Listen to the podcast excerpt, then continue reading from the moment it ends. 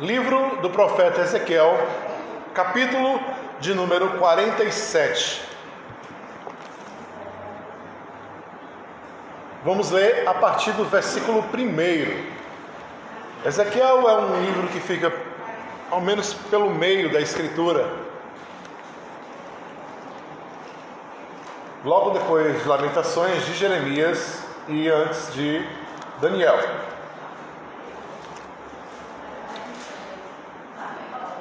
Texto muito conhecido, muito pregado, e vocês certamente já ouviram uma palavra sobre esse texto. Eu, inclusive, já preguei sobre esse texto outras vezes, em outras ocasiões. Vou fazer a leitura rápida para a gente começar o nosso, a nossa, né, o nosso caminho, o nosso tráfego hoje na Escritura e em tudo aquilo que eu gostaria de discutir e pensar com vocês hoje. Vamos lá comigo. Ezequiel 47, verso 1. O homem levou-me de volta à estrada do templo e vi água saindo debaixo da soleira do templo, indo para o leste, pois o templo estava voltado para o oriente. Água descia de debaixo do lado sul do templo, ao sul do altar. Ele então me levou para fora para a parte norte. Conduziu-me pelo lado de fora e pela porta externa que dá para o leste. A água fluía do lado sul. O homem foi para o lado leste com uma linha de medir na mão. Enquanto ia, media 500 metros. Levou, levou-me pela água que havia no tornozelo, e ele mediu mais 500 metros. Levou-me pela água que chegava até o joelho. Mediu mais 500 metros. Levou-me e a água já me batia na cintura.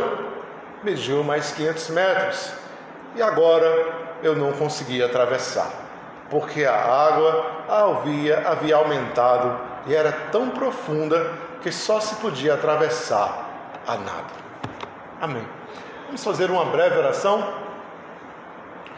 Pai Celestial, eu quero te louvar por cada um que está aqui, Deus, por cada um que vai ouvir esta mensagem, que seja iluminado por ela, que seja desafiado.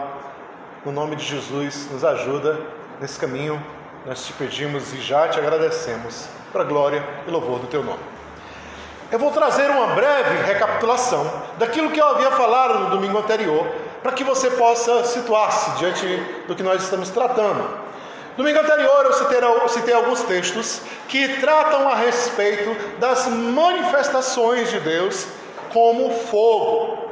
Como Deus se manifestou com Moisés no deserto, queimando numa sarça, num arbusto do deserto, e a sarça não se consumindo.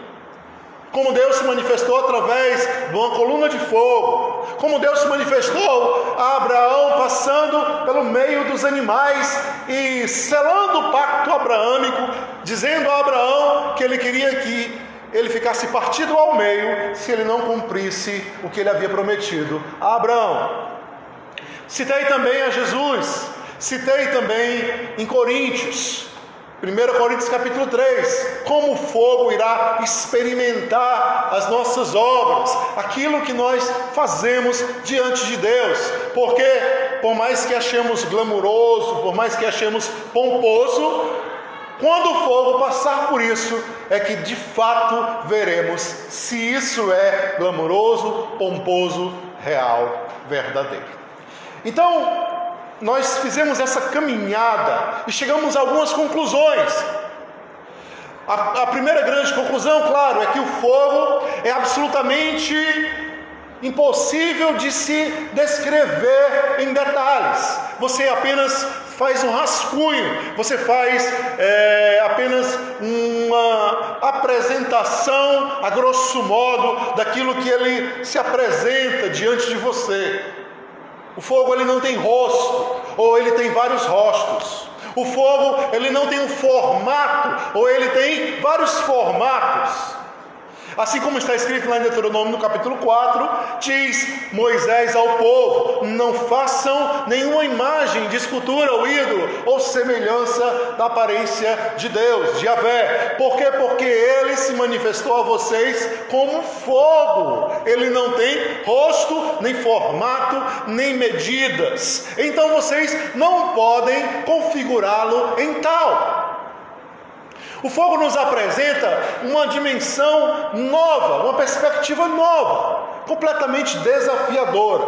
Nós repensamos o fogo, de, tiramos, desmistificamos o fogo que consome, o fogo que amedronta, o fogo que apavora, o fogo que assusta, porque essa é uma dimensão muito evidente do fogo nas nossas vidas, nas nossas leituras cotidianas, na nossa, no nosso pensamento mais tradicional e conservador, para uma outra leitura de um fogo que se faz em nossos corações, a partir dos nossos rostos, a partir dos nossos olhares, a partir das nossas histórias. E então fizemos um gancho com 2 aos Coríntios capítulo 3, onde Paulo fala que não necessita de carta de recomendação nenhuma para falar aos Coríntios, por quê? Porque eles são a verdadeira carta escrita nos corações.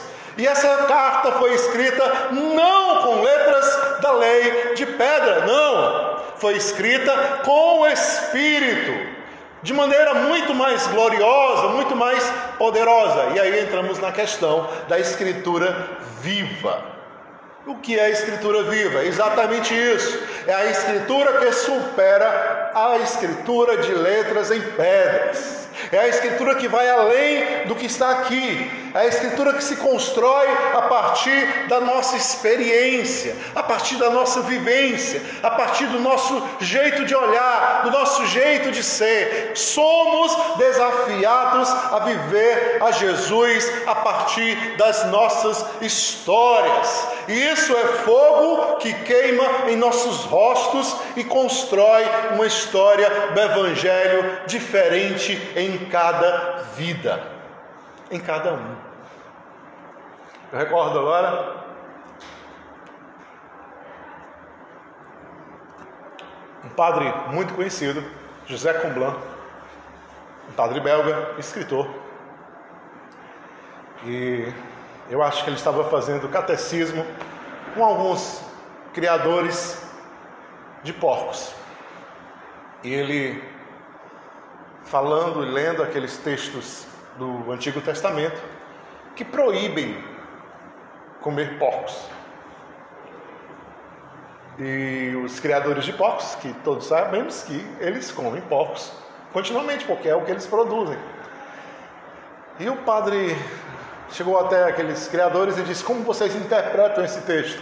Que não se pode comer porcos, que é proibido comer porcos, segundo Levítico. Padre, a gente interpreta que a gente deve comer os porcos, é o contrário. Que é o que a gente tem, então a gente tem que comer o que a gente tem. E as pessoas simples, humildes, pessoas criadoras de animais, pessoas de, da terra, tem a possibilidade de fazer uma releitura de algo que já está rigidamente implementado para trazer uma nova visão sobre aquilo e um novo entendimento. E isso que é isso? Escritura viva. Isso é a escritura viva.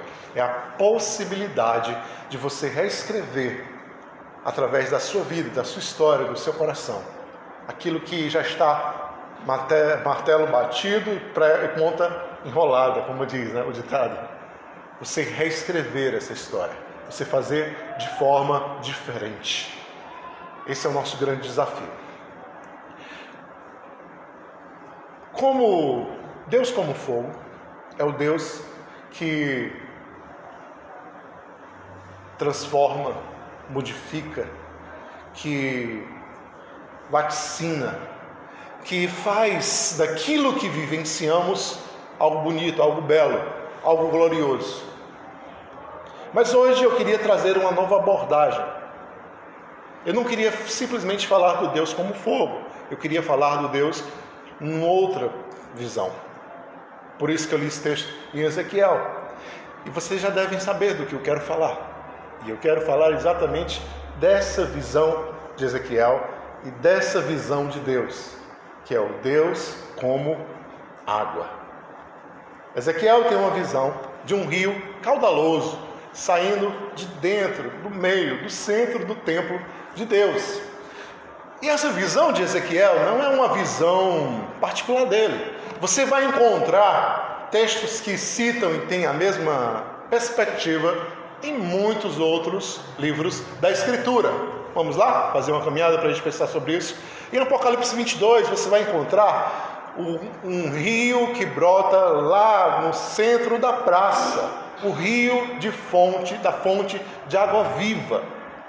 Você vai encontrar também em João várias referências aonde Jesus diz para a própria mulher samaritana, no capítulo 4 de João, Todo aquele que tomar da água desse poço tornará a ter sede, mas aquele que tomar da água que eu lhe der jamais terá sede. Por quê? Porque a água que eu lhe der fará nele uma fonte e jorrará para a vida eterna.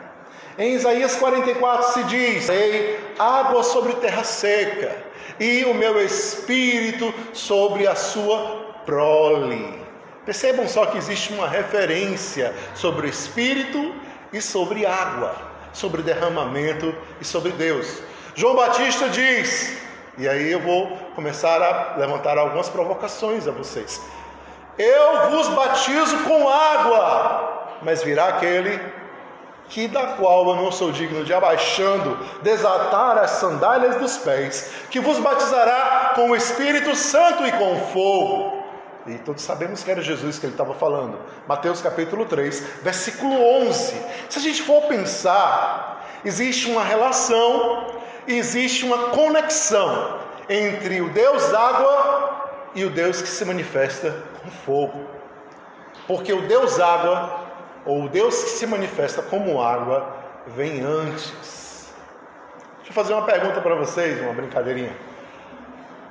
Quando foi, qual foi o dia que Deus criou a água? Alguém sabe? Não lembro não aí do Gênesis capítulo 1. Bereshit bar Elohim et vaet. No princípio criou Deus os céus e a terra. E a terra era sem forma e vazia. E havia trevas sobre a face do abismo. Ninguém lembra do texto aí? E disse Deus: haja luz e houve luz.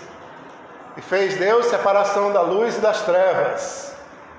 Porque viu Deus que a luz era boa, e houve tarde de manhã e o primeiro dia. Ninguém consegue lembrar o texto aí, não? Gente, quando a gente vai para o Gênesis, vai para o livro dos princípios, para o livro das criações, e a gente procura encontrar aonde e quando a água foi criada, a gente descobre não. Por quê? Porque ela já existia. Curioso, não? A água já existia antes de tudo. No versículo 2 você vai encontrar assim: E havia trevas sobre a face do abismo, e o Espírito de Deus pairava por sobre as águas. E disse Deus: haja luz. E depois Deus fez o firmamento que está lá no versículo 4 a 5, e diz: E fez a separação das águas embaixo do firmamento e as águas em cima do firmamento. Mas ele não fez, elas já estavam lá. Curioso, não? As águas estavam antes de tudo, e elas estarão depois de tudo. Lá no Apocalipse, capítulo 22, você vai encontrar a fonte de água viva, no meio da cidade santa, na Nova Jerusalém. A água também está em nós. Nós somos a fonte viva de Deus. O ser humano é composto por 70% de água. Olha só que curioso. E essa, esse percentual vai diminuindo no decorrer dos anos, e quanto mais idoso, menos água ele tem, chega a ficar com 50% em determinado momento. As crianças possuem mais água, claro. Mas outro detalhe curioso: a terra é composta de 70% de água. A Terra deveria ser chamado planeta água. Acho que é a música do Guilherme Arantes, né, que diz Terra, né? Terra, planeta água. Isso é muito curioso, é muito sutil. A verdade é essa. E essa é a nossa grande sacada nesse, nessa caminhada que eu tenho desafiado vocês. Percebermos nas sutilezas das coisas aonde Deus tem nos falado, aonde Ele tem se manifestado, aonde Ele tem se feito presente, onde Ele tem se apresentado diante de nós. O fogo é aquele que transforma, é aquele que vitaliza, é aquele que movimenta. O fogo é movimento contínuo. É por isso, tão somente por isso, todas as doutrinas rígidas e dogmas congelados não sobrevivem. Simplesmente eles se envelhecem e caducam. Não há durabilidade em doutrinas enrijecidas pelo tempo. Quer ver só? Hoje existem pessoas que guardam o sábado, como os judeus fazem, porque entendem que isso é um dogma que deve ser guardado sempre. Não é verdade? E aí essa pessoa, quando como é que o judeu fazia? Como é que o judeu guardava o sábado? Se ela for fazer literalmente isso, quando escurecer na sexta-feira, ele não pode fazer mais nada. E aí ele só volta a fazer alguma coisa quando escurecer no sábado. Porque o judeu tinha exatamente esse comportamento. Escurece na sexta-feira, para ele é sábado. E aí começa o sábado do Senhor. Detalhe: a pessoa que guarda o sábado hoje, será que ela deixa de comer carne de porco, como eu falei há pouco? Aí deixa, pastor, come não. Será que ela come animal sufocado? Como é um animal sufocado, pastor? É aquela galinha que às vezes a mulher quebra o pescoço assim e deixa morrer? Não, pastor, não come não. Como é que ela vai saber?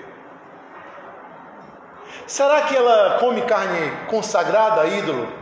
Come não. Como é que ela vai saber? Será que ela come camarão? A camarão ela come, porque ela, ela gosta. Mas é alérgica, toma fenergan.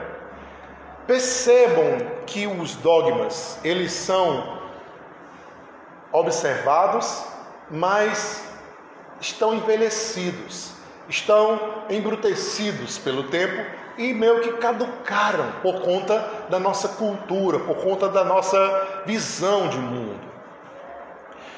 Se eu disser para vocês que Deus não tem interesse que vocês guardem nenhum dia, não seria sensato da minha parte. Não seria, jamais seria sensato da minha parte. Se eu dissesse a vocês que Deus quer que você trabalhe todos os dias, não seria sensato, jamais da minha parte. Se eu dissesse a vocês que Deus quer que vocês guardem um dia da semana para Ele, não há nada de mal nisso, mas não precisa ser o domingo ou o sábado. Não precisa, mas que seja guardado o Senhor. Para quê? Para que você se lembre das suas leis, dos seus estatutos, da sua bondade, do seu amor, por que, que nós normalmente guardamos o domingo? Porque guardamos juntos. Podemos ouvir um ao outro, podemos cantar juntos e podemos ficar perto do outro. Por isso, domingo, né? Dominique, de Senhor. O dia do Senhor se tornou o domingo. Então, o que eu quero dizer para vocês é que o pensamento, quando se ingessa, ele é ultrapassado. A escritura, quando ela é só letra, ela pode matar, inclusive. Está lá escrito. Segundo aos Coríntios capítulo 3, você vai encontrar Paulo dizendo o seguinte: o nosso ministério é esse, nós chamamos, somos chamados para um ministério do Espírito. Por quê? Porque a letra mata, mas o Espírito vivifica. A letra pode matar. Hoje existem pessoas que matam pela letra matam pela rigidez da letra, para o cumprimento da letra, para a assertividade da letra. A letra mata muita gente ainda hoje. Mas a Escritura que se renova em nós, se renova na nossa vida, se renova na perspectiva cultural e de todos nós, ela vivifica-nos. E aí é que entra a água. A água é exatamente esse renovar em cada um de nós. É necessário a água para que o fogo possa fazer o seu trabalho. Sempre que houver fogo, antes houve água. Curioso ou não? Vamos tentar ver isso na escritura? Moisés viu a sarça queimando. Não foi verdade? A sarça queimou para Moisés, capítulo 3 de Êxodo. E onde é que tem a água, pastor? Como é o nome de Moisés? Moshe. De onde vem esse nome? Esse nome ele ganhou quando ele foi tirado da água. A filha de Faraó tirou Moisés da água e disse: Tu se chamará Moshe, como aquela menina sugeriu, porque fostes retirado da água. Moshe é o teu nome. Assustador, né? A gente não pensar sobre isso. Quando haviam 850 falsos profetas em Israel, 400 profetas do, do pós-ídolo e 450 profetas de Baal, Elias os desafiou para um sacrifício diante de Deus e diante de Baal, dizendo o seguinte: vamos imolar o cordeiro, vamos despedaçar o cordeiro, vamos armar o altar, mas não toquem fogo, porque o Deus que responder por fogo, esse é Deus. Elias fez esse desafio para os profetas de Baal. Aí você diz, pastor, os profetas foram inocentes, porque eles, eles pediram um desafio, aceitaram um desafio que não dava para eles cumprir. Como é que eles iam tocar fogo em algo que não que não está com nada para pegar fogo. Aí que vocês pensam. Aqueles profetas sabiam que era possível sim realizar aquilo, aquilo que havia sido proposto.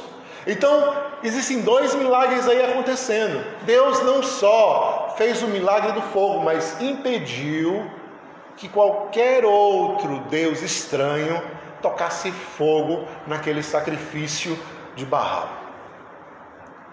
Então, impedido de tocar fogo no sacrifício de Baal, eles passaram até três horas da tarde se cortando, fazendo todos os ritos que eles sempre faziam para que o fogo viesse sobre o altar espontaneamente, mas não veio. E aí o que acontece? Elias se aproxima, restaura o altar do Senhor em ruínas, coloca os, o, o holocausto, o cordeiro, e aí o que, que ele faz? Quem lembra? Cava um rego em redor do altar e diz: Me tragam bastante água. E ele derrama água sobre o cordeiro, derrama água sobre o cordeiro. E aí ele, tá bom, não, derrame mais, derrama mais, derrama mais. E a água ensopa o cordeiro e cria um rego de em volta de todo o altar. Para depois, somente depois, vir o fogo. Então é interessante que muitos de nós sempre queremos o fogo primeiro, não é verdade? Jesus manda o fogo, Jesus manda logo o movimento, manda logo a ação, manda logo aquilo que eu preciso para a minha vida. Eu preciso do Deus de fogo. Eu tenho certeza absoluta. Se eu tivesse pregado, primeiramente, o Deus água. Olha só, olha só como é curioso isso. Eu coloquei o podcast essa semana. E já deve ter tido quase 20 visualizações o podcast, que ouviram a, a mensagem. Mas eu tenho certeza absoluta que muita gente ouviu a mensagem. Sabe por quê? Porque eu coloquei assim, Deus é. Aí botei assim uma, um, uma fogueirazinha assim no título. Isso é muito característico, né? A gente quando olha assim, eita, essa mensagem aqui é boa, vou ouvir. Deus é fogo, ó, vou escutar. Nós adoramos essa coisa de fogo, gente. Para nós isso é muito confortador. A gente precisa do fogo na vida. A gente quer o fogo na vida. A gente quer o fogo queimando, fazendo, realizando as coisas em nós. Se eu tivesse colocado assim, a primeira mensagem, Deus é água, será que teria a mesma expectativa das pessoas? Talvez um ou outro dizer assim: vou dar uma olhada aqui, estou curioso para saber que Deus é água esse. Mas não é como uma pessoa diz: Deus é fogo, já sei o que ele vai falar. Vai pregar fogo, vou escutar, essa aqui eu vou. Até aqueles que nunca ouviram a mensagem da Bethesda, talvez tenham se disponibilizado para escutar Deus é fogo. Não é verdade?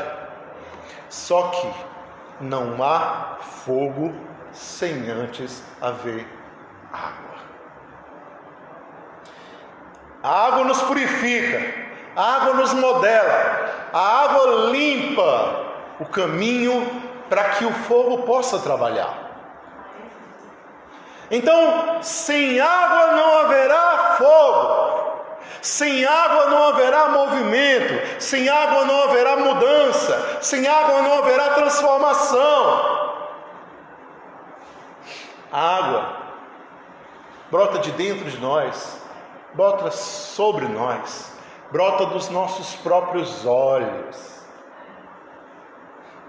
Já passaram por aquela experiência maravilhosa de quando a gente não tem, não sabe nem o que dizer para Deus e simplesmente se desmancha em água? Você somente chora, derrama suas lágrimas. E depois de derramar as suas lágrimas, sem dizer nenhuma palavra, parece e parece-nos que tudo já foi compreendido. Aí você se levanta, limpa o rosto e diz: Amém, Senhor. É a sensação de Ana quando estava pedindo por Samuel.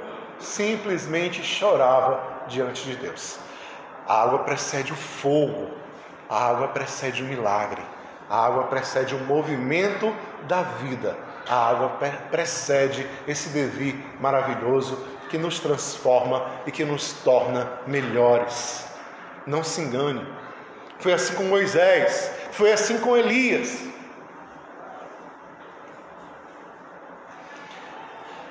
A outra questão que a água nos apresenta é a seguinte: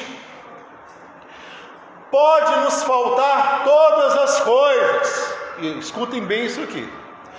Podem nos faltar todas as coisas, mas saibam de algo: Deus nunca deixará, nunca deixará faltar-nos o essencial. Deus nunca deixará faltar-nos o essencial. Como assim, pastor? Vou explicar para vocês. O povo de Israel tinha acabado de ser liberto, havia acontecido as dez pragas. Curiosidade ou não, qual foi a primeira praga? Quem lembra? Exatamente, a água virá sangue, que nos dá o que? Um indicador de que Deus estava mostrando que as coisas iam se mudar, se transformar, se alterar e vinha algo muito ruim logo em breve. O povo de Israel, assim que saiu do Egito, que foi liberto, a primeira experiência que ele tem de libertação, olha só, o primeiro momento de libertação do povo de Israel qual é? É quando ele atravessa o mar vermelho, a pé enxuto. Nesse momento, nesse momento, quando ele passa pela água, ele entende o que? Nós estamos livres. Não tem como o Faraó vir atrás de nós. Passamos pelo meio das águas, não é verdade? E aí então ele chega no deserto de Sitim, recebe as codornizes, recebe o maná do céu, começa a ser abençoado, começa a receber tudo que ele tem para receber de Deus. Mas chega um determinado momento em que eles estão com sede. E aí ele diz: Quem dera pudéssemos ter morrido no Egito, Moisés. Não temos romano, não temos carne, não temos frutas, Estamos nesse deserto e ainda estamos com sede. E aí o que, é que Deus fala para Moisés? Moisés, pega o cajado, vai lá na rocha e toca, porque eu vou dar água para o povo. Deus não faltará com o essencial à nossa vida. Eles não precisavam de romance, eles não precisavam de carne, eles tinham cordonizes, eles não precisavam de comida, eles tinham maná, mas de água eles precisavam. Então Deus mandou água na rocha de Meribá. Juízes capítulo 15. Sansão havia se casado, havia feito um, uma aposta. Quando ele vai ver a sua esposa com um cabrito, o pai dela diz: Ah, eu pensei que você a odiasse, dei ela para o seu amigo. Ele fica tão furioso que ele amarra várias raposas pelo, pela cauda, amarra tochas fumegantes e solta as raposas no meio da, da, plantação dos filisteus. Toca fogo na plantação, 300, né, Elias? E toca fogo na plantação inteira. E aí os filisteus vêm até Sansão, vêm até a casa da, da mulher de Sansão e perguntam ao pai dela por que, que ele fez isso. E aí tocam fogo nela, matam ela, matam o pai dela, acabam com a casa dela, acabam com tudo. Sansão fica tão furioso, se senta lá perto da caverna, e então os filisteus se levantam, vão até Israel atrás de Sansão. E aí Israel diz: Não, nós não temos ele, mas sabemos onde ele está. Vão pegar Sansão e diz: Sansão, você quer acabar com a gente? Nós somos servos dos filisteus e você quer acabar conosco? Ele disse: O que aconteceu? Eles estão querendo você, a sua cabeça. Ele, a gente vai amarrar você e vai levar você. Ele, me amarrem e me levem. Só prometam uma coisa: não vão me matar. E eles amarram Sansão com cordas novas, levam Sansão e entregam aos filisteus. E quando os filisteus veem Sansão, saem correndo ao encontro dele para matá-lo. E diz a escritura que as cordas que amarravam Sansão pareciam fios de linho no fogo se partindo nas mãos dele. E então ele pega a queixada de um jumento e mata mil filisteus num só dia. E ele fica tão cansado, é fabulosa essa história, né? Ele fica tão cansado que ele diz: Senhor, eu fiz esse grande livramento a Israel e agora vou morrer, porque estou com sede. E Deus não permite que isso aconteça e faz brotar água de uma rocha.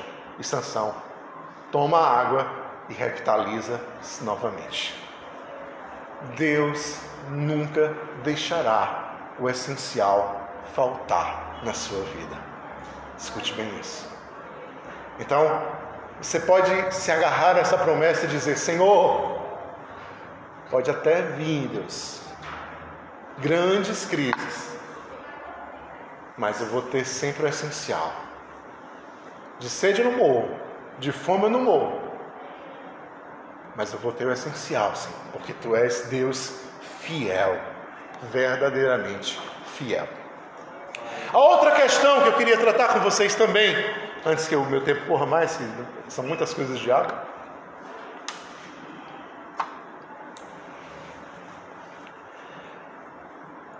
É que a água também diz respeito à nossa história. Diz respeito àquilo que vivenciamos, que vivemos, que construímos. Se a gente for para o Gênesis, a gente vai encontrar muitas, muitas questões tratando a respeito da água. Por exemplo, a água usada na purificação em Gênesis 6, na limpeza que Deus faz na terra, quando os filhos de Deus, os Benai Elohim, os anjos, olharam para as filhas dos homens e acharam formosas e coabitaram com elas e nasceram gigantes. E a corrupção se multiplicou na terra. E nesse momento acontece o que? O dilúvio. Deus manda a água para purificar aquelas pessoas. Quando a água falta na terra de Abrão, que ele ainda era Abrão, não era Abraão, diz que Abrão estava numa terra e a fome era tamanha, e então Abrão resolve descer para o Egito. E olha só como é muito curioso essas questões. Abrão percebe as coisas se fechando por conta da falta d'água. Então ele vai até o Egito. Quando ele chega no Egito, o que, é que ele faz? Ele morre de medo de ser morto. Então ele diz que Sara, na, na época Sarai ainda, não era sua mulher, era sua irmã. E aí o faraó pega Sarai e leva para o seu harém. E Deus adoece todo mundo lá por conta dessa mentira. E aí o faraó fica sabendo, fica sabendo o pecado que ele havia cometido e devolve Sarai e diz: Você não deveria ter feito isso. Quando Isaac vai à terra dos filisteus e encontra Abimeleque, e ele já está casado com Rebeca, o que, que acontece com Isaac? Faz a mesma coisa. O que, que ele faz? Diz para Abimeleque que Rebeca é sua irmã, sendo ela mulher dele. É curioso isso, por quê? Porque tem uma coisa a nos ensinar. Muitas vezes, hoje, estamos quebrando cabeça porque simplesmente replicamos os erros dos nossos pais. Repetimos um comportamento nocivo, um comportamento desastroso, um comportamento que é simplesmente prejudicial à nossa vida. Muitas vezes é um comportamento de violência dentro de casa. Violência, violência, violência, violência. Eu, eu lembro quando o Jonathan era criança, tamanho do João, sei lá, 3, 4, 5 anos, eu era extremamente severo com o Jonathan. Qualquer coisa eu dava palmada nele, pegava a chinela, batia e ele apanhava mesmo, pequeno, a Lidina morria de pena. Mas em determinado momento eu me olhei e vi que na verdade, na verdade, isso era um, uma replicância, era uma repetição do comportamento do meu próprio pai, como ele era comigo. Eu acredito que quando Jonathan, em torno de 7, 8 anos, sei lá, para 10 anos, foi que eu disse assim: eu não vou mais bater no Jonathan. E aí eu parei, não, não encostei mais o dedo nele. A Lidina com raiva às vezes, olha, o pai de vocês não bate, mas eu bato, viu? Eu betapei vocês e tudo. E ela fala assim, né? mas eu não, não, eu dou castigo, ele fica sem TV, ele fica sem jogar, ele fica, mas eu não bato mais nele. Por quê? Porque eu disse para mim mesmo, eu quero hoje romper esse ciclo, eu não quero ser violento como meu pai foi, para que meu, meu filho também aprenda a ser com o filho dele e assim sucessivamente. Não, eu quero hoje romper esse ciclo que Isaac havia feito, muitos de nós fazemos continuamente. Mas por que eu estou falando essa história? Por quê? Porque Abraão foi para o Egito por causa da falta de água. Cuidado, porque muitos de nós, quando vemos a coisa apertar, tomamos escolhas erradas. Por quê? Porque a gente quer o mais fácil. Não é verdade?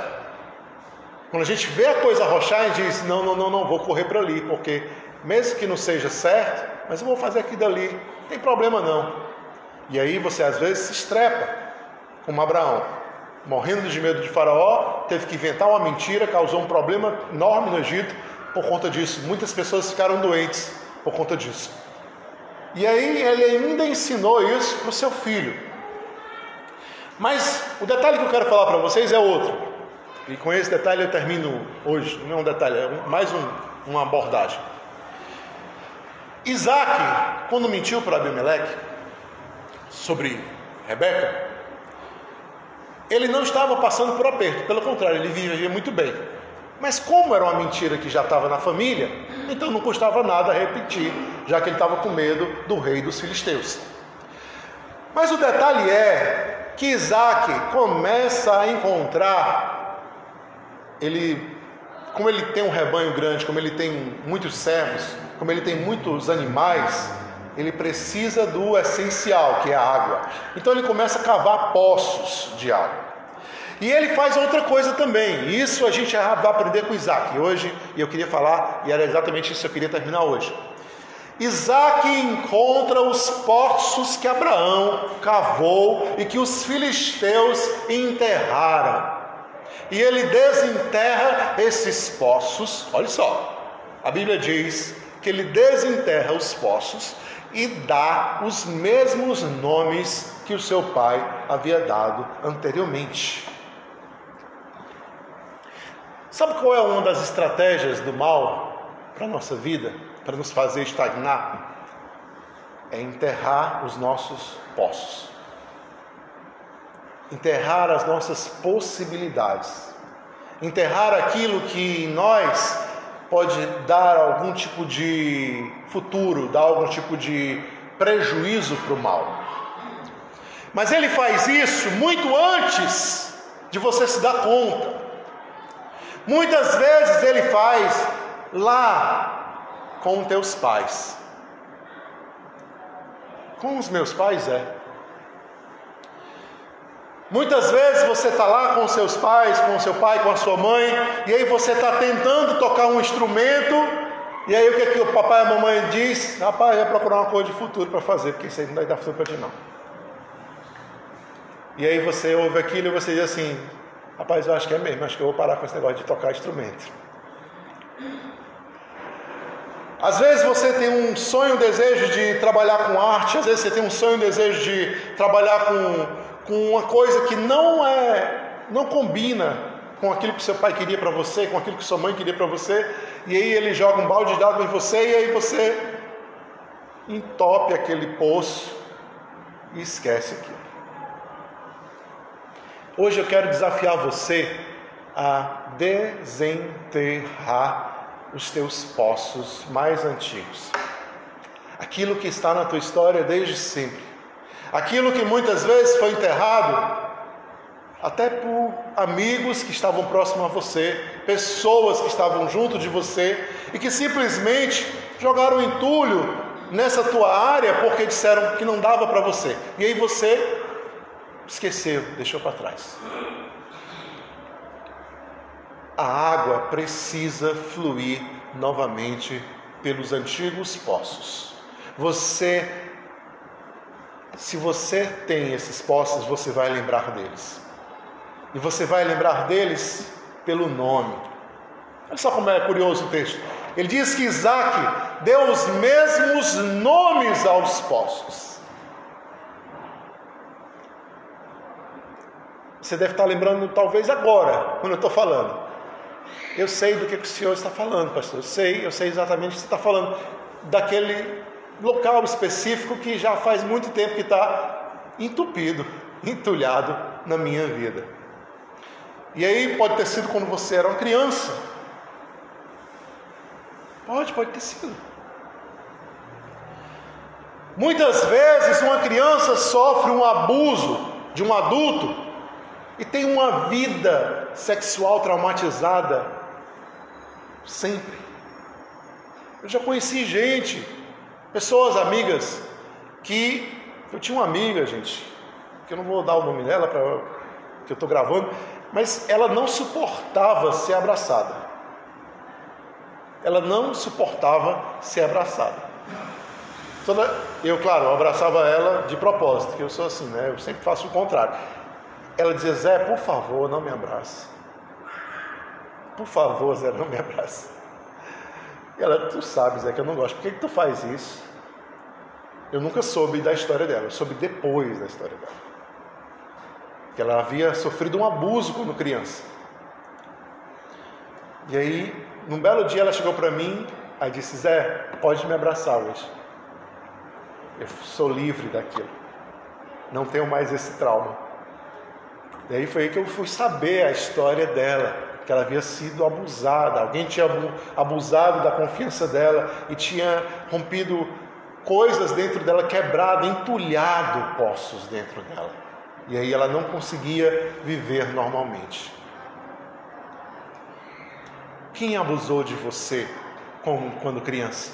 Não precisa ser sexualmente, pode ter sido psicologicamente, pode ter sido com palavras, pode ter sido com ações, pode ter sido com uma agressão, uma violência, uma violência dita até. Quem fez isso com você? Que você desacreditou da sua capacidade de fluir água, de brotar água novamente. E aí eu quero te desafiar hoje a procurar encontrar e desenterrar os seus antigos poços. Continuar cavando outros, claro. Mas deixar que a água possa fluir nos antigos, porque talvez seja exatamente isso. O grande problema que você ainda não está vendo o fogo se mover dentro de si. Um movimento maravilhoso de Deus se mover dentro de si. Não tenha medo. Hoje desenterre, desentule o seu osso, no nome de Jesus. Amém? Eu vou parar por aqui. Eu ainda quero continuar um texto sobre Deus, que é água, e eu vou falar mais sobre isso. E vou continuar também falando sobre essas linguagens de Deus. Espero que você nos acompanhe e esteja aí ouvindo e partilhando nas mídias.